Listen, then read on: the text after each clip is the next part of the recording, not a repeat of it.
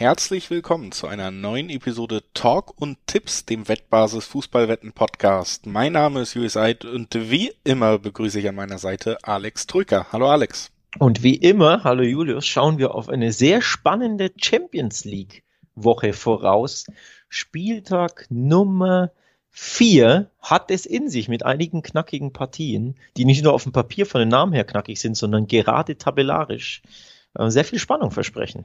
So ist es. Es ist jetzt quasi ja die, die Rückrunde der Gruppenphase und so die langsam Rückrunde. eben fallen dann auch die ersten Entscheidungen. Wer kommt weiter und wer muss bangen? Trotz großer. Namen werden wir gleich über ausgewählte Spieltage, über die spannendsten Spiele dieses vierten Champions League Spieltages reden. Vorher nochmal ein paar kurze Hinweise. Sportwetten sind ab 18 nicht für Minderjährige gedacht und alle Angaben, die wir in diesem Podcast machen, sind Angaben ohne Gewähr, einfach weil sich die Quoten nach der Aufnahme noch jederzeit verändern könnten.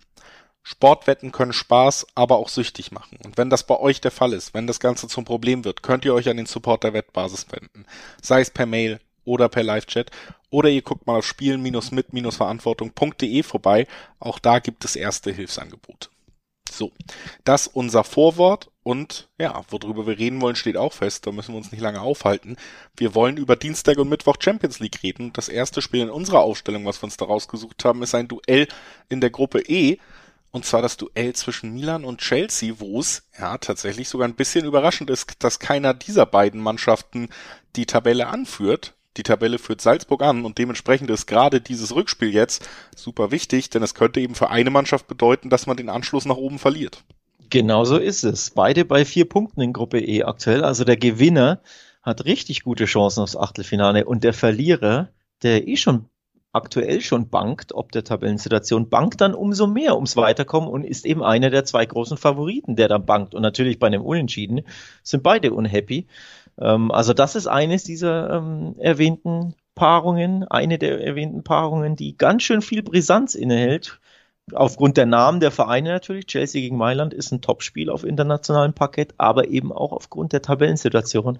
Und auch damit eines der Spiele, das finde ich sehr, sehr schwer zu prognostizieren ist. Vorab. Ja, äh, vor allen Dingen muss man halt sagen, ich war habe es ja auch im letzten Champions League Podcast hier gesagt.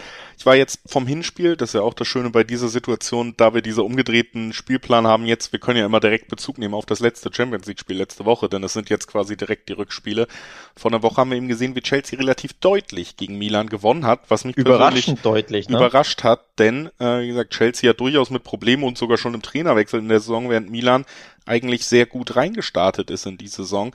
Und ähm, da habe ich tatsächlich gedacht, das wird deutlich enger als ein 3 zu 0 am Ende. Das hat mich schon überrascht. Ist natürlich auch so ein bisschen Vorzeichen jetzt für dieses Spiel. Aber wir haben jetzt auch das Heimspiel. Ich bin immer noch davon überzeugt, dass Milan an einem guten Tag auch mit Chelsea in die Saison mithalten könnte. Deswegen sind das alles so kleine Vorzeichen, die es mir jetzt aber nicht unbedingt, sagen wir mal, wirklich leichter machen, da richtig zu liegen im Dreiweg erwähnt sei wieder die sehr hohe Quote auf ein gutes Milan in dieser Saison. Dreierquoten gibt's da im Dreiweg. Das ist natürlich schon immer eine Hausnummer, aber mit dem Hinspiel und dem Ergebnis da im Kopf fällt es vielleicht ein bisschen schwerer, Dreiweg drauf zu gehen. Mir geht's zumindest so. Deswegen habe ich hier mal geguckt, was kriegen wir denn, wenn wir diesmal eben zumindest kein so deutliches Spiel haben. Es steht eine Menge auf dem Spiel. Milan vielleicht ein bisschen stärker zu Hause. Was kriegen wir denn, wenn zum Beispiel beide Mannschaften ein Tor erzielen in diesem Duell? Das war letztes Mal nicht der Fall.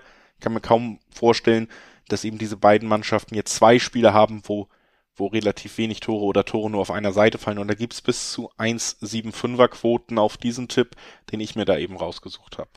Zumindest hat Milan ähm, eine Reaktion gezeigt nach dem ja durchaus erstaunlich deutlichen 0-3 ähm, in Chelsea, was natürlich ein sehr, sehr schlechtes Ergebnis war. Denn am Wochenende wurde direkt gegen Juventus im Topspiel 2 zu 0 gewonnen. Also wenige Tage später das 3 zu 0 aus den Kleidern geschüttelt und ein tolles Ergebnis ähm, eingefahren im Rivalenduell gegen den Rekordmeister. Milan aktuell mit ähm, ja auch in der Spur in, in der Serie A mit 20 Punkten aktuell Vierter, aber eben nur drei Pünktchen hinter Napoli, die ja noch ungeschlagen sind, also die eine grandiose, einen grandiosen Saisonstart hingelegt haben. Also da zumindest in der Serie A ist man jetzt wieder in der Spur. Ähm, das macht ja schon Hoffnung bei Milan, dass man sagt, naja, wenn du direkt wenige Tage später dann den Juventus zu Hause schlagen kannst, dann solltest du dir ja auch gegen Chelsea was ausrechnen. Und äh, klar, mit Blick auf die Tabelle ist das nochmal ähm, super, super wichtig, dass man da zumindest nicht verliert. Also ich glaube, mit dem Unentschieden könnte Milan wahrscheinlich sogar leben. Denn wenn du dann hinten raus ähm, Salzburg und Zagreb schlagen solltest, was ja ganz klar Milans Anspruch ist, dann hast du ja super gute Chancen auf, aufs Weiterkommen. Von daher tendiere ich tatsächlich stark, du hast es schon rausgehört, zum Unentschieden-Tipp bei diesem Spiel. Und ähm, ja, wenn das ein Unentschieden wird, wo beide treffen, dann sind wir sogar zumindest halbwegs auf einer Linie hier. Und so sieht's aus. Ich kann es mir gut vorstellen. Ein torloses Unentschieden zwischen den beiden Mannschaften würde mich bei der Qualität auf beiden Seiten dann doch auch schon wundern, selbst wenn es zu diesem Unentschieden kommt. Äh, lass uns direkt weitermachen. Wir bleiben natürlich noch am Dienstag. Einige spannende Spiele. Und was neben spannenden Spielen auch drin ist, ist natürlich äh, oder sind natürlich alle deutschen Vertreter, die wir immer mal zumindest kurz erwähnen wollen.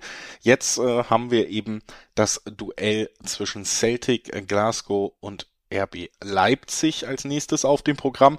Und auch da muss man sagen, für Leipzig ist natürlich schon ein ziemlich wichtiges Spiel, denn im Moment stehen sie noch auf Platz drei der Tabelle, konnten ihre ersten Punkte eben erst im Hinspiel gegen Celtic einfahren, da mit einer ordentlichen und souveränen Leistung.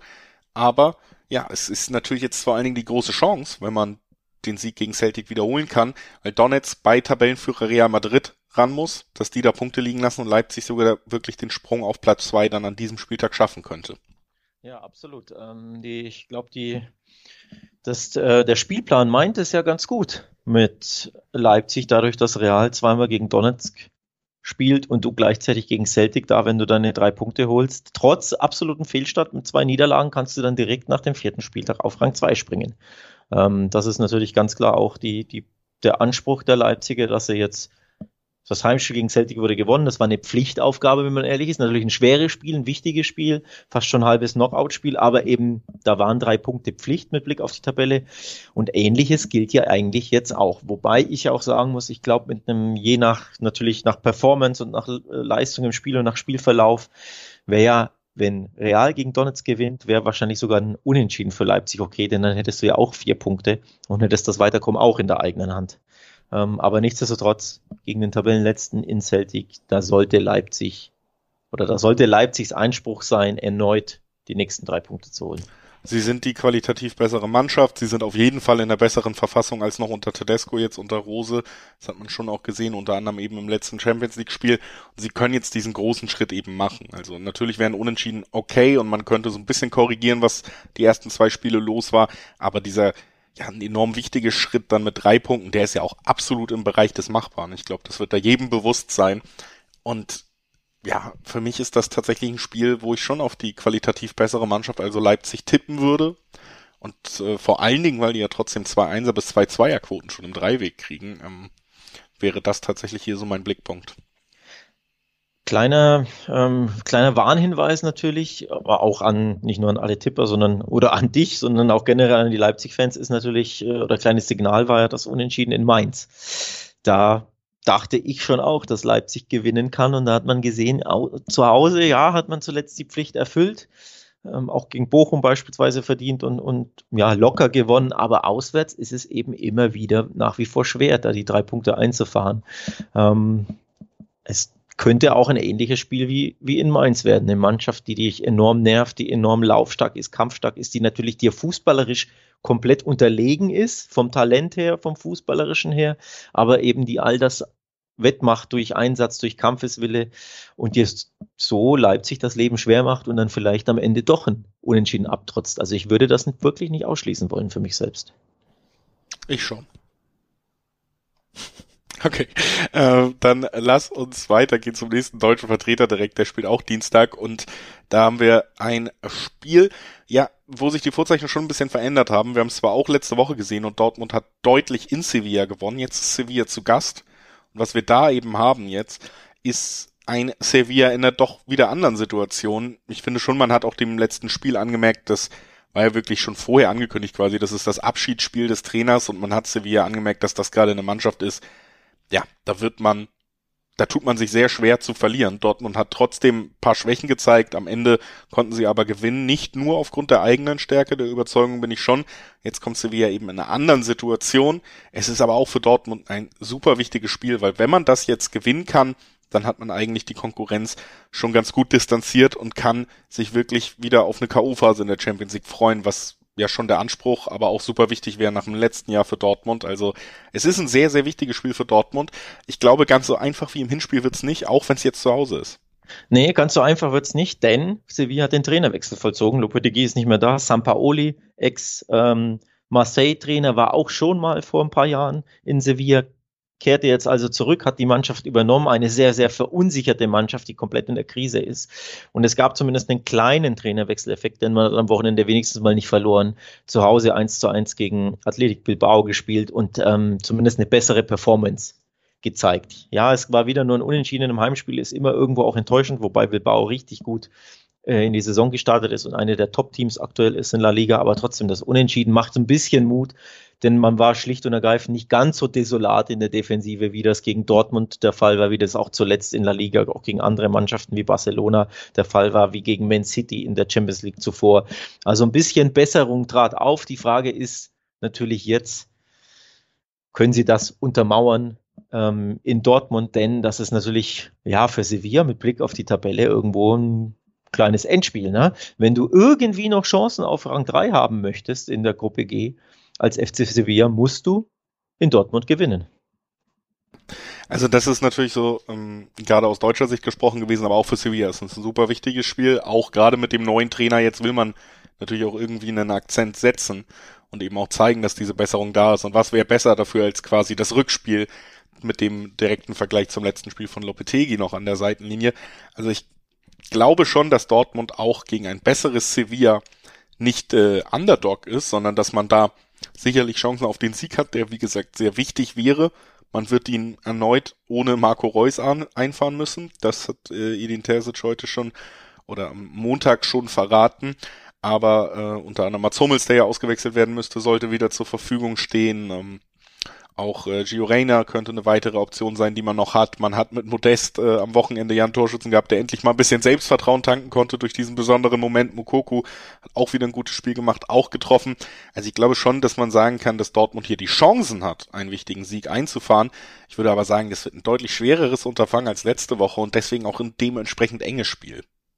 Ja, ich glaube auch. Ähm, eng war es ja letzte Woche auch zuweilen. Zwar nicht im Endergebnis, aber wie gesagt, immer mal wieder ähm, in, in Phasen des Spiels, beispielsweise nach dem 1 zu 3, wenige Minuten nach der Pause gab es zwei Chancen für Sevilla, da können sie wirklich auf 2 zu 3 rankommen, fast schon müssen sie 2 zu 3 rankommen, also da war eine Phase, da hat Dortmund wirklich bedenklich gewackelt, nur man kassierte eben das Tor nicht, wie es öfter mal der Fall war, zum Beispiel in Köln.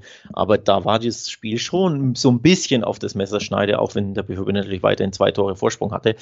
Und so ein bisschen wie in diesen Phasen oder in dieser Phase nach der Pause, so erwarte ich grundsätzlich eher das Spiel jetzt, also das Rückspiel in Anführungszeichen in Dortmund, dass er wieder einfach viel mehr an sich glaubt, viel besser mithalten kann. Das muss natürlich nicht zwingend heißen, dass die Andalusier direkt in Dortmund gewinnen. Das glaube ich nicht. Das schließe ich persönlich für mich aus. Aber zumindest, wie du sagst, dass es enger wird, dass es umkämpfter wird, dass da eine verbesserte Leistung aus Sevilla-Sicht an den Tag gelegt wird. Und ob es dann natürlich reicht überhaupt für einen Punkt, denn jeder Punkt mit Blick auf die Tabelle täte Sevilla gut, die erst einen haben und die dann zumindest die Europa League retten wollen, also irgendwie Rang 3 sichern wollen. Kopenhagen hat ja auch einen Punkt.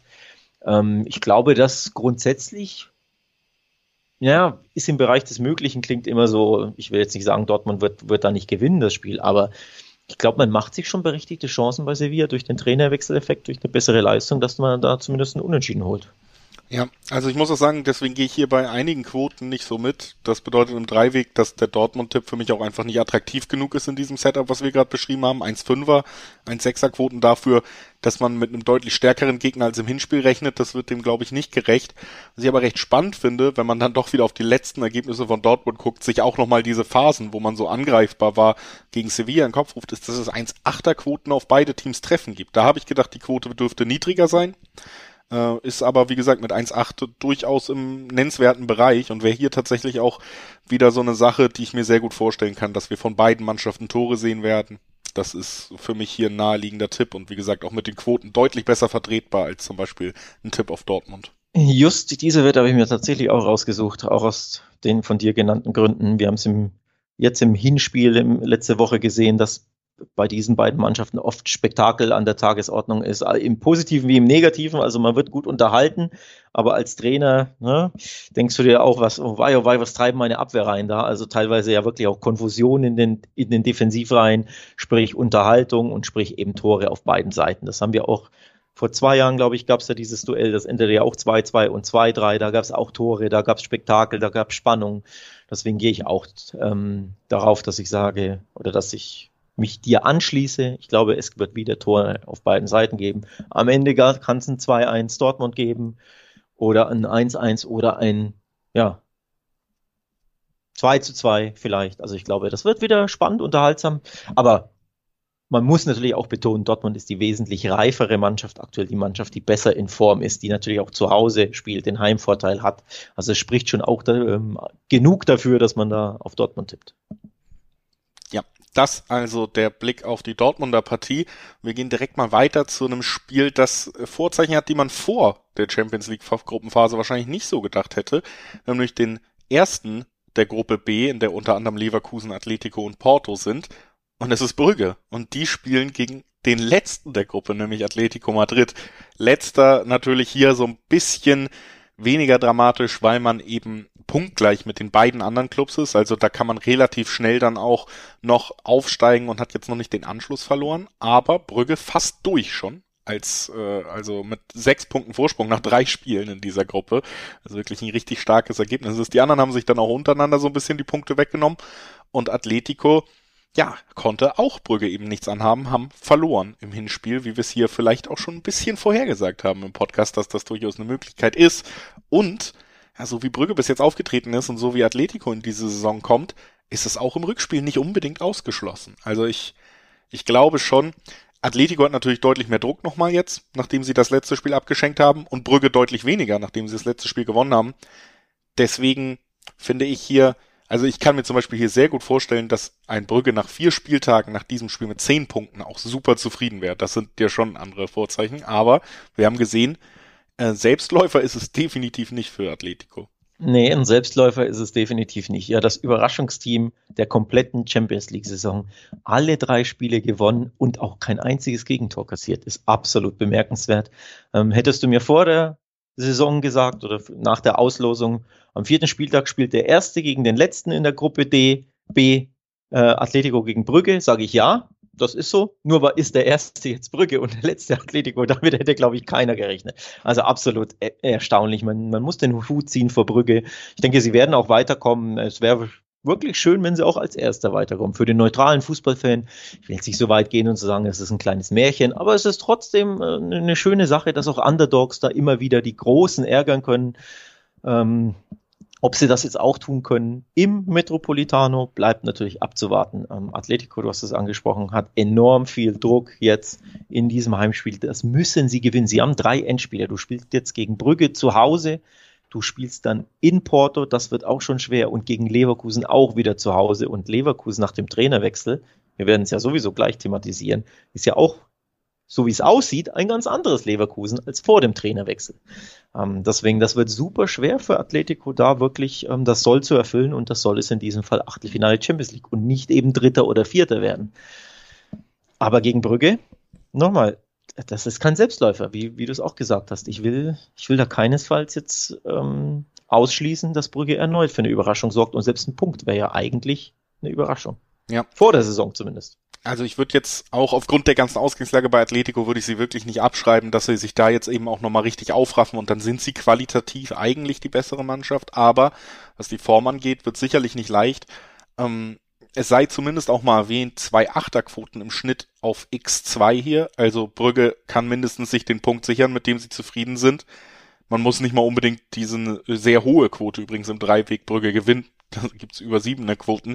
Aber die muss man nicht mal anspielen, um noch eine sehr lukrative Quote zu kriegen, wenn man sagt, Atletico fällt weiter zurück und erfüllt die Erwartung eben auch heute nicht gegen ein super starkes Brügge in dieser Königsklasse.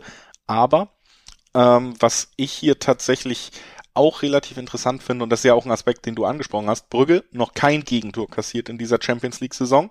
Atletico eher bekannt für gute Abwehr als feurige Offensive, auch das kommt dazu. Und es gibt Zweierquoten für den Tipp unter 2,5 Tore. Und das finde ich tatsächlich sehr interessant. Ich könnte mir vorstellen, egal in welche Richtung das kippt, das wird passieren durch ein oder zwei Tore höchstens in diesem Spiel. Also, dass wir einen knappen Atletico-Sieg am Ende haben. Sie schaffen es irgendwie, das erste Mal Brügge zu bezwingen. Sie schaffen es nicht. Atletico selber kann aber auch den Laden dicht halten und Brügge drückt auch nicht unbedingt, weil der Punkt ihnen reicht. 0-0 für mich sogar auch ein ziemlich realistisches Ergebnis in diesem Spiel. Also unter 2,5 hier mein Tipp. Ich will das aufgreifen, deinen Tipp und auch das Stichwort 0 zu 0, denn ich finde das sehr bemerkenswert, wenn man darauf tippt, dass Brügge erneut kein Gegentor kassiert. Sie sind ja bisher noch ohne Gegentreffer. Wenn sie erneut kein Gegentor kassieren, gibt es bei BWin 5 75er Quoten auf diesen Tipp. Das ist bemerkenswert hoch. Das ist bemerkenswert hoch, wie ich finde, für eine Mannschaft, die einfach noch keinen Treffer kassiert hat. Ähm, ich sage jetzt nicht, dass es so ausgeht. Ich wollte nur ne, den Hinweis geben, dass für diejenigen, die sagen, ja, warum soll Brügge nicht erneut die Null halten oder die einfach ins Risiko gehen wollen, weil sie sagen, die Quote ist dermaßen hoch, die spiele ich einfach mal an, ähm, finde ich schon bemerkenswert. Ich tippe trotzdem aufs Gegenteil. Also ich will mir jetzt nicht widersprechen, sondern ich wollte nur diese Quote herausheben, dass ich die bemerkenswert finde. Nichtsdestotrotz glaube ich, es muss jetzt einfach mal passieren, dass Brügge dieses vermaledeite Gegentor kassiert. Das gibt's doch nicht. Also, dass der Erste sind, dass sie alle drei Spiele gewinnen, das ist ja schon die, die eine Sensation, aber dass sie auch noch ohne Gegentor bleiben, ähm, ist fast schon die zweite und das endet jetzt, sage ich. Also zumindest treffen wird Atletico und ich glaube irgendwie auch, dass sie sich ganz knapp durchsetzen werden. Denn damit haben sie Erfahrung, allein am Wochenende 2 zu 1 gegen Girona gewonnen. Und auch da war es knapp. Hinten raus hat Oblak zwei Dinge aus dem Winkel gefischt. Das hätte auch easy unentschieden ausgehen können, das Spiel. Vielleicht fast sogar müssen. Also da hat Atletico leiden müssen und mit Ach und Krach gewonnen. Aber genau das ähm, habe ich so im Gefühl, dass das passieren könnte. Dass sie nicht unbedingt besser sind, dass es super eng wird, dass Brügge auf Augenhöhe agiert, dass Brügge Atletico das Leben absolut schwer machen wird wieder, dass sie vielleicht sogar treffen werden. Juttler ist ja richtig gut in Form. Ähm, aber eben, dass am Ende Atletico irgendwie ein 1-0 oder ein 2-1 outgrindet sozusagen, also mit Ach und Krach über die Zeit rettet. Ähm, das kann ich mir sehr gut vorstellen. Ja, ist bei Atletico natürlich immer, glaube ich, auch eine Möglichkeit, dass das genauso abläuft. Wir wechseln nochmal die Gruppe, sind mittlerweile auch am Mittwochabend angekommen und wollen auf, ja, die eine, ich sag's jetzt mal, eine der besten Mannschaften Europas gucken. Auf Neapel, auf Napoli. Die haben das Rückspiel gegen Ajax und ja, können auch schon den Einzug in die K.O.-Runde mit einem Sieg klar machen. Stehen in Gruppe A drei Punkte vor Liverpool, weil sie auch die deutlich besiegt haben. Drei Siege und auch in der vergangenen Woche gegen Ajax ein enorm deutlicher Sieg in Amsterdam. Jetzt sogar das Heimspiel, was ähm, ja auch bei Neapel ja durchaus eine aktive Fanszene beinhaltet und eine relativ große Heimstärke. Also sehr, sehr gute Ausgangslage für Neapel, die im Moment sowohl in der Liga als auch in der Champions League überzeugen. Und ähm, ja, ich glaube, dies Ajax auch wieder richtig schwer machen dürften. Ja, neben Brügge kommt jetzt das zweite Team der Stunde oder dieser Champions League-Saison, das, glaube ich, dem neutralen Fußballfan jede Menge ähm, Spaß bereitet und für Unterhaltung sorgt, für, für Spektakel sorgt. 6 zu 1 in Ajax. Wow, das war wirklich. Ähm, also, wir haben ja Tore, glaube ich, beide prognostiziert. Ähm, und du hattest auch wenn ich mich recht erinnere, so leicht Napoli favorisiert, aber dass sie dann Ajax abschießen in der Johann Cruyff Arena, ich glaube, damit hat keiner gerechnet.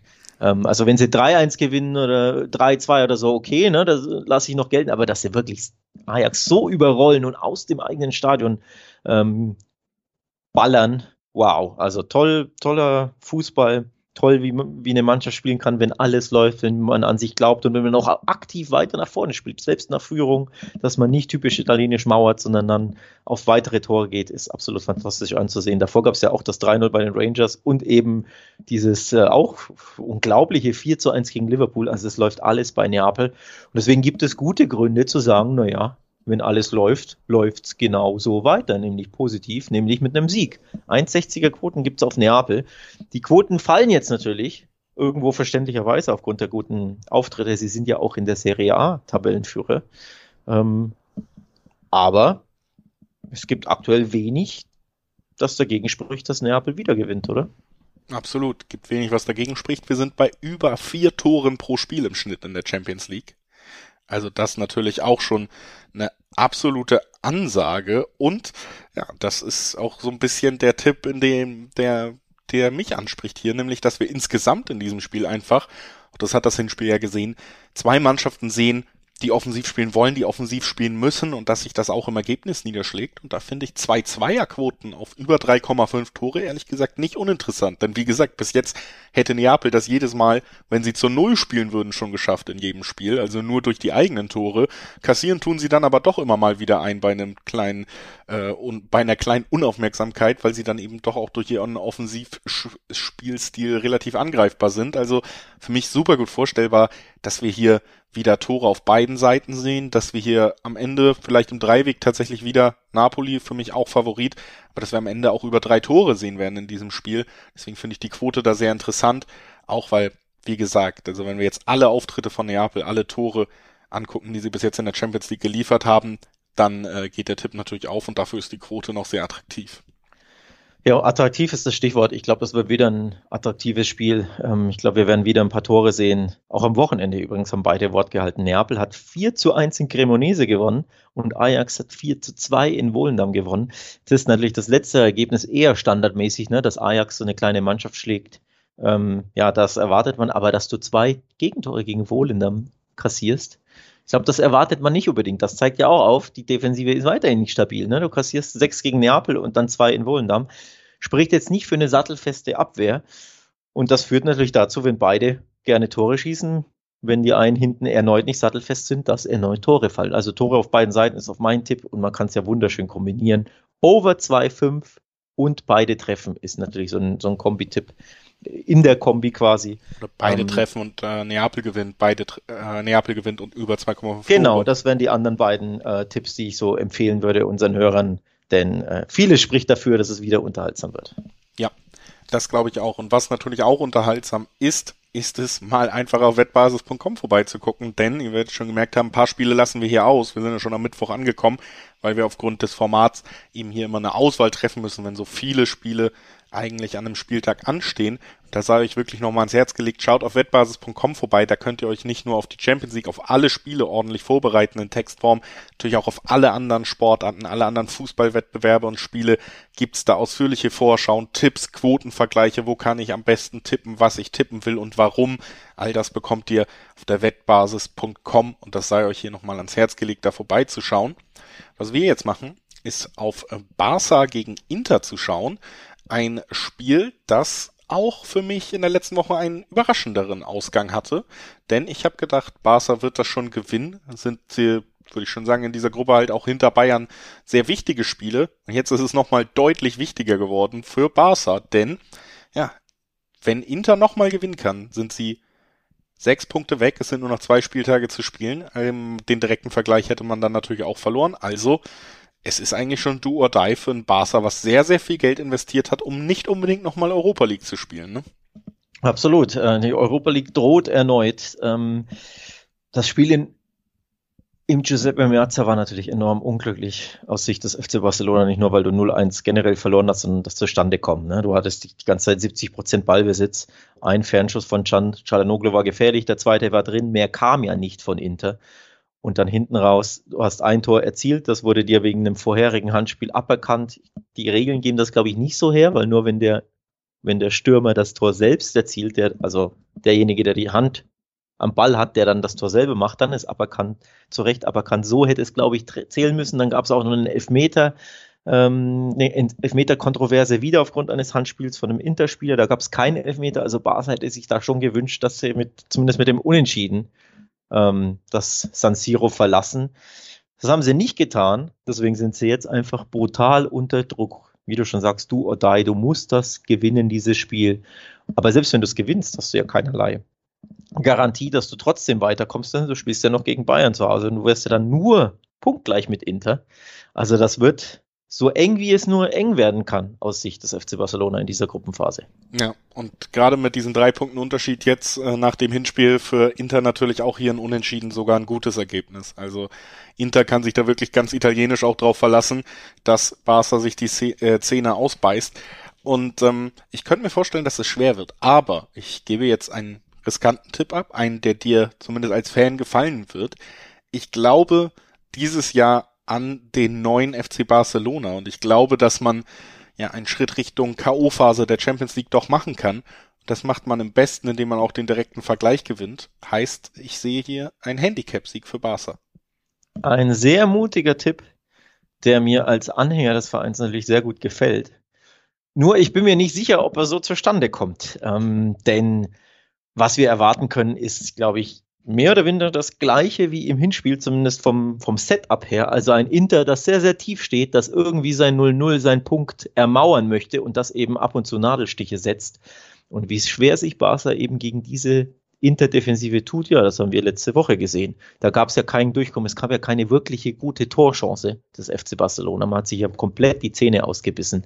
Genau so ein Spiel vom Setup, wie gesagt, wie gesagt, von der Herangehensweise, vor allem Inters erwarte ich wieder. Also Barca mit 70 plus Ballbesitz und Inter stehen hinten drin mit Fünferkette, Sechserkette, mit zehn Mann hinter dem Ball und verteidigen mit Mann und Maus. Und dann ist natürlich die Frage, wie früh kannst du diese, diese Defensive knacken, wenn du halbwegs früh ein Tor schießt, also zu früh zähle ich jetzt einfach mal die komplette erste Halbzeit, dann lockst du Inter ein bisschen aus der Reserve, aber wenn nicht, dann wird es nicht nur ein Geduldsspiel, sondern erneut ein richtiges Zitterspiel. Deswegen glaube ich, wenn überhaupt der FC Barcelona gewinnt, wird das erneut sehr eng. Ich erwarte also eher wieder so eine Partie, wie man sie letzte Woche gesehen hat. Der Ausgang muss nicht der gleiche sein, aber er kann ähnlich sein, nämlich statt 1-0 Inter kann es ja diesmal 1-0 Barca ausgehen. Auf jeden Fall ein Krimi mit wenig Toren, du hörst es schon raus. Also das wird, glaube ich, wirklich ähm, ja, ein richtiger Gruppenphasen-Thriller aus Sicht des FC Barcelona. Und da gibt es natürlich ein paar Tipps, die dann ja in diese Richtung gehen, in die, in der ich äh, erwarte, dass das Spiel läuft. Also beispielsweise beide treffen Nein. Da gibt es Zweierquoten. Oder dass man sagt, weniger als 2,5 Tore fallen. Ähm, da das Under tippen unter 2,5 gibt, Achtung, 240er Quoten teilweise, je nach Wettanbieter. Also richtig lukrative Quoten, dass man hier einfach auf ein sehr enges Spiel mit wenig Toren tippt. Ja, also sollte Inter lange die Null selber halten können, werden sie, glaube ich, auch nicht viel riskieren. Also dann kann es eben schon auch wirklich eng werden und wenig Tore fallen, kann ich schon nachvollziehen. Wie gesagt, bei mir einfach nur der Tipp, weil ich glaube, dass Barca diesen Schritt machen muss und ihn macht. Und ähm, dafür brauchen sie eben auch einen Sieg mit mehr als einem Tor im besten Fall. Ein 2-0 Barca wäre ja das Under 2,5. Ja. Du hättest die Null bei Inter. Also da wären ja alle drei Tipps, die wir hier so in den Raum dann, geschmissen haben. Dann einigen wir uns einfach da drauf. Ja. Ich, ich würde es unterschreiben, das 2-0 des FC Barcelona, genau. Ja. Gut, dann äh, lass uns weitermachen mit dem nächsten deutschen Vertreter. Ähm, Leverkusen spielt gegen Porto, haben wir ja schon angesprochen. Leverkusen, Porto und Atletico in dieser Gruppe punktgleich mit drei Punkten. Ganz vorne Brügge schon ein bisschen enteilt. Leverkusen natürlich jetzt in einem dieser direkten Duelle, die du gewinnen musst, aber auch meiner Meinung nach kannst, um dann wirklich auch Richtung K.O.-Phase zu schielen, obwohl die Saison ja schon mit Trainerentlassung und sonst was eigentlich nicht so positiv lief, sind da eigentlich alle Türen offen für Leverkusen noch, alles in eigener Hand, auch aufgrund des Spielplans. Und ähm, ja, Xabi Alonso als Trainer hat ja auch einen ganz guten Einstieg gefeiert am Wochenende gegen die Schalker dann. Hoher Sieg. Ähm, es hat auch einfach viel geklappt, ne? Also was man wirklich sagen muss, dann doch auch immer wieder so ein Punkt, man sagt fast unerklärlich, dass eine Mannschaft mit dem Trainer nichts mehr hinkriegt mit Seoane und jetzt haben wir so ein bisschen diesen Trainereffekt wirklich gesehen, dass ein Fernschuss reingeht, dass man mit breiter Brust auftritt. Also vielleicht noch nicht alles perfekt, aber die Mannschaft scheint vom Trainer erreicht zu werden. Das muss man unterstreichen. Und dann würde ich sagen, würde es natürlich auch sehr gut in diese Geschichte passen, wenn man in der Champions League einen guten Schritt macht und zu Hause Porto besiegen könnte. Ja, absolut. Und ich möchte auch noch was unterstreichen. Der Julius Eiche Tipp ging auf. Du hast Handicap-Sieg Leverkusen getippt am Wochenende gegen Schalke und das war der Handicap-Sieg. Ähm, also Chapeau an dieser Stelle. Du hast an Bayer geglaubt und sie haben es zurückgezahlt. Und ich mache jetzt ähnliches. Ich glaube diesmal auch an Bayer Leverkusen und hoffe, sie zahlen es auch zurück. Zwar nicht im Handicap, kann auch vorkommen, aber ich will gar nicht so sehr ins Risiko gehen, denn der normale Dreiweg-Tipp auf Leverkusen ist ja auch schon mit 2,15 im Schnitt dotiert. Ich finde das sehr, sehr interessante Quoten die ich so anspiele. Also ich sage, Leverkusen unter Xabi Alonso wird den Schwung mitnehmen aus dem Schalke-Sieg und wird auch gegen Porto gewinnen. Auch wenn du natürlich sagen musst, ja, es war nur Schalke, ne? es war auch ein sehr dankbarer Gegner. Die, die Knappen waren auch wirklich sehr, sehr schwach am Wochenende. So schwach sollte sich Porto logischerweise nicht präsentieren. Für die geht's ja auch um alles in dieser verrückten Gruppe, ähm, wo die anderen drei, drei Punkte haben, also Leverkusen, Porto, Atletico. Aber unterm Strich glaube ich, Leverkusen wird dieses Spiel erneut gewinnen. 2,15er Quoten sind sehr interessant. Darauf setze ich. Ja. Virtueller Handschlag, da schließe ich mich an, bleibe auch bei dieser Geschichte, dass die so fortgeschrieben wird und sagen, lass uns direkt nochmal einen nächsten deutschen Vertreter reinnehmen. Auch das sollte relativ schnell zu besprechen sein, weil ziemlich klar sein dürfte, wie es ausgeht. Pilsen empfängt Bayern.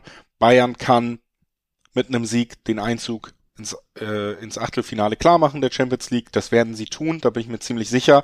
Auch wenn es in der Liga weiter auch mal enttäuschend läuft, wie wir am Wochenende gesehen haben, beim sehr, sehr späten 2 zu 2 gegen Borussia Dortmund und auch wenn Spieler fehlen werden, also äh, sowohl Davies als auch De Licht als auch jetzt Musiala aufgrund von Corona werden nicht zur Verfügung stehen in diesem Spiel. Glaube aber, zumindest ein, zwei dieser Spieler hätte man vielleicht sogar eh geschont, weil, wie gesagt, man mit ziemlicher Selbstsicherheit nach dem letzten Spiel auch reingehen würde.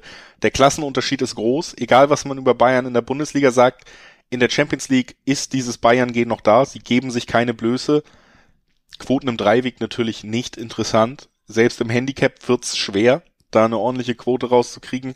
Kann natürlich immer sein, dass Bayern an einem sehr lauen Nachmittag und mit B11 dann eben doch nicht vier Tore schießt in diesem Spiel.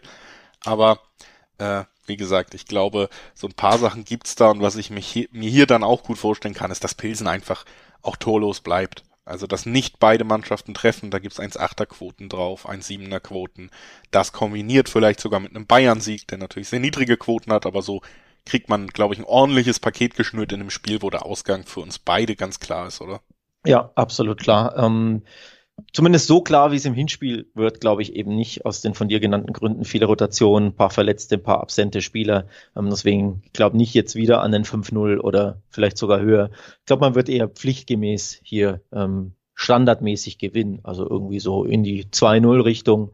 Ne? Ähm, der Gegner ist auch einfach zu schwach. Also eine, eine Überraschung kann ich nicht glauben, weil sich Pilsen einfach desolat präsentiert hat, wirklich desolat ähm, in München. Auch im Camp Nou gegen Barcelona haben sie ja auch fünf kassiert. Da, da war auch nichts zu sehen von der Mannschaft. Zumindest zu Hause gegen Inter haben sie sich, glaube ich, respektabel aus der Affäre gezogen. Ich meine nur 1 zu 2 verloren. Ähm, also so ein ähnliches Spiel könnte es wieder werden. Am Ende gewinnt Bayern, aber zu hoch glaube ich diesmal nicht aus den genannten Vorzeichen. Ja, top.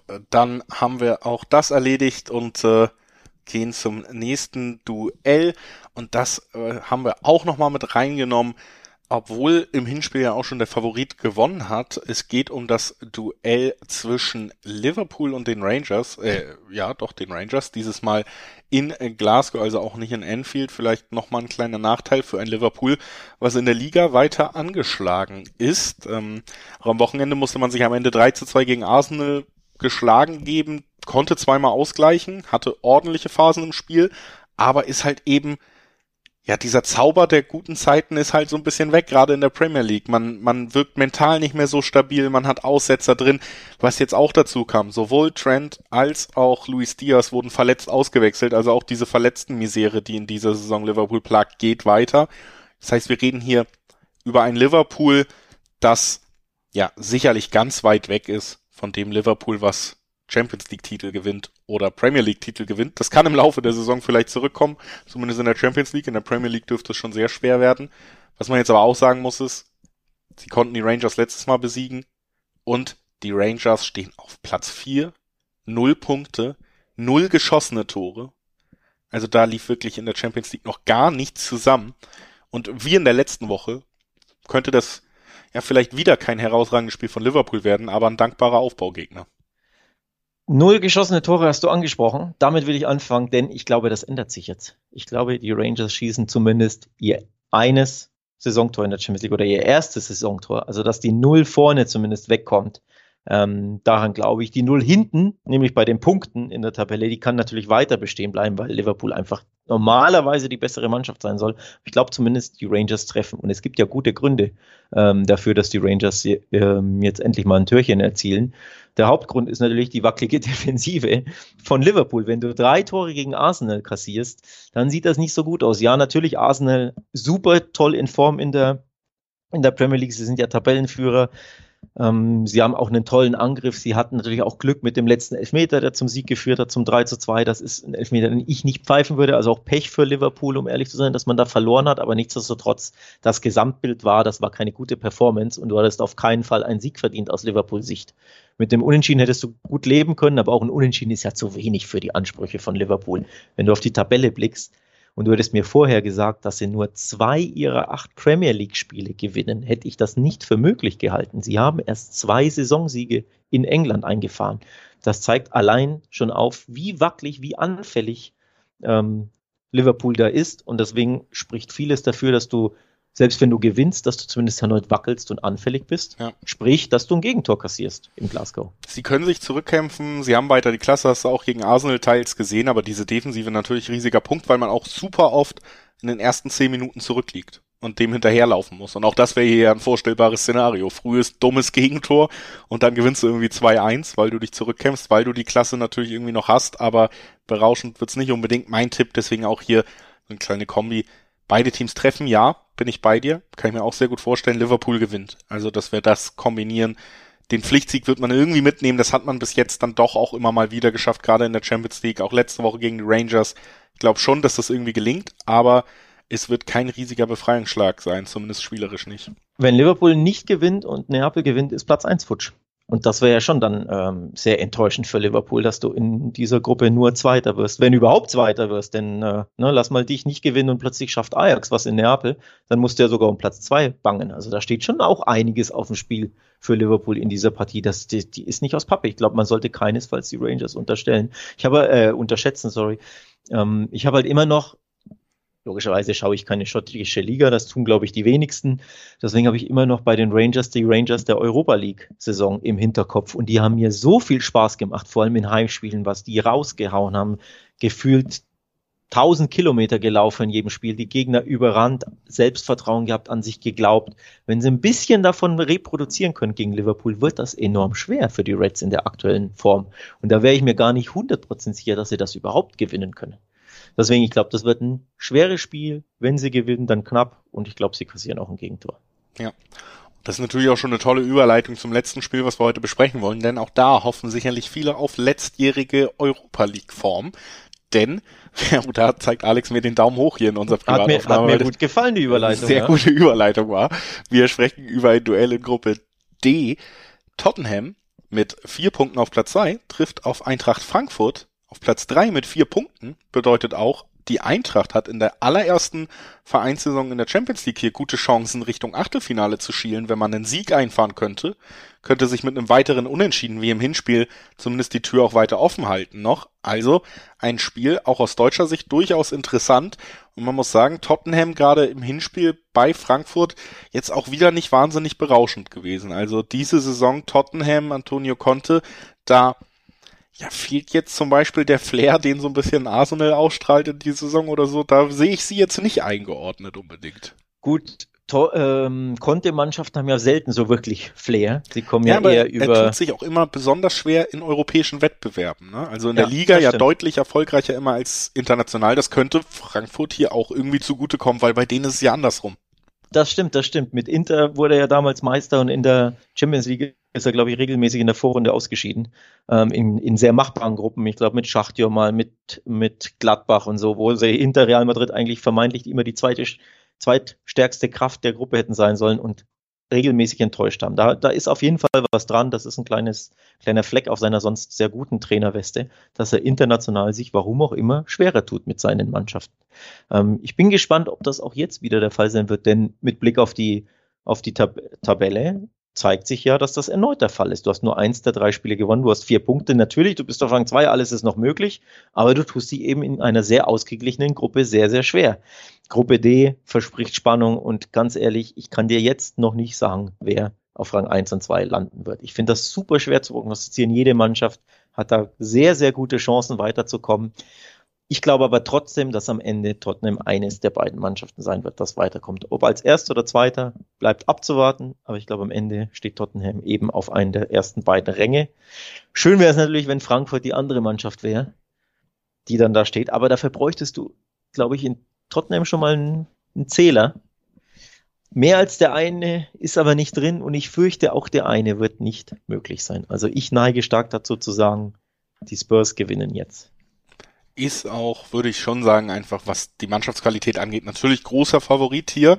Hat's aber im Hinspiel gesehen, sie tun sich wieder schwer. Wir haben Conte als Thema angesprochen und ja, irgendwie passt es auch immer gut in Erzählung, die sich wiederholen, denn Frankfurt macht ja wirklich Frankfurt-Dinge und äh, nach äh, guten Auftritten international oder berauschenden Auftritten folgt eine Niederlage gegen den Tabellenletzten, gegen Bochum, mit einem wirklich super enttäuschenden Auftritt. Allerdings da unter anderem auch ohne Kolumuani, der gesperrt war, ein super wichtiger Spieler dieses Jahres, der wird zurückkehren dürfen in der Champions League. Auch ein weiterer Punkt. Ähm, für mich würde es super in diese Erzählung passen, wenn diese Achterbahnmannschaft jetzt wieder ein achtbares Spiel und ein achtbares Ergebnis gegen Tottenham holt. Wir haben ja auch oft gesehen, dass Oliver Glasner in der Lage ist, nach enttäuschenden Spielen die Mannschaft wieder auf Kurs zu bringen. Das haben wir erlebt, seit er Trainer ist. Ich könnte es mir schon irgendwie vorstellen. Es passt auch so ein bisschen, wie gesagt, in die Geschichte rund um Conte, ums Internationale, um Tottenham generell, die jetzt ähm, natürlich auch nicht unbedingt einen vollen Kabinettschrank haben. Also das ähm, ist für mich natürlich ein riskanter Tipp, aber du hast es gesagt, Unentschieden wäre schon ein achtbares und gutes Ergebnis für Frankfurt. Da könnte man durchaus drauf schielen. Und als letztes ein Unentschieden tippen, da dürftest du ja zumindest aus emotionaler Sicht jetzt nicht groß widersprechen. Was man sogar auch gut machen kann hier, ist auf die doppelte Chance zu tippen und zu sagen, ich glaube, Frankfurt ist eben diese Diva und was kommt nach richtig, richtig schwachem Auftritt, richtig, richtig starker Auftritt. Doppelte Chance bringt in der Spitze bis zu zwei Sechserquoten. Also unentschieden und der knappe Frankfurt-Sieg mit drin einmal mehr eine Geschichte, die Frankfurt in Europa schreibt. Warum nicht? Ich, ich, wünsch, sag mal, ich, ich, will riskant sein heute. Komm. Ich, ich habe es mir, ich hab's mir gewünscht, ich habe es mir erhofft, dass du hinten raus den Julius Eid-Tipp abgibst. Auch aufgrund des der Erzählung, wie du es eingeleitet hast, ne, die Diva und in Europapokalnächten, da haben sie einfach richtig Bock. Frankfurt, da wachsen sie über sich heraus hinaus. Gleichzeitig die Conte-Geschichte in Europa. Das klang für mich alles, oh, der, der führt doch darauf hin, dass er hier auf die doppelte Chance tippt. Und deswegen finde ich es gut, dass du es machst. Du ziehst das durch. Die Tradition hat in diesem äh, bleibt in diesem Podcast bestehen, dass du hinten raus auch gerne mal eine doppelte Chance tippst. Ist ja die erste in dieser, in dieser Folge. Also es wurde ja sowieso Zeit und das Na Narrativ passt ja dann perfekt. Wir äh, warten ab, ob es dann so kommt. Ich halt dagegen, ich sage, Tottenham gewinnt das knapp. Ich erwarte übrigens trotzdem ein super enges Spiel wieder, mehr oder minder auf Augenhöhe, also wie in Frankfurt auch, ne? Dass du, du hast ja auch da die ein oder andere Chance von Tottenham, der hätte auch drin sein können, so ein Schlenzer von Song. Ich glaube, eine riesen Top-Chance von Kane, wenn der Ball flach kommt, kann er ihn reindrücken und er wurde einfach nur zu scharf gespielt auf Kniehöhe. Also da hätte ja auch das ein oder andere Tor fallen können. Ich glaube, es wird ähnlich im Rückspiel jetzt, dass du auch wieder Chancen auf beiden Seiten hast, ähm, dass du ein enges Spiel hast, aber am Ende das eine Harry Kane-Tor zum Beispiel den Unterschied ausmacht. Darauf setze ich. Du hältst dagegen, finde ich sehr gut, denn so gibt's viel äh, Gesprächsbedarf am Donnerstag, wenn wir uns wiederhören, können wir das ja mal äh, Revue passieren lassen, wie dieses Spiel hier endete. Denn am Donnerstag geht es natürlich weiter, dann wieder mit der Bundesliga-Folge. Das ist so und dann sprechen wir natürlich auch nochmal ausführlicher darüber, warum Bayern nicht in Dortmund gewonnen hat. Ich freue mich drauf. Und bis dahin, viel Spaß mit Champions League Fußball. Wir hören uns, wie gesagt, schon bald wieder. Die englischen Wochen gehen weiter. Ciao.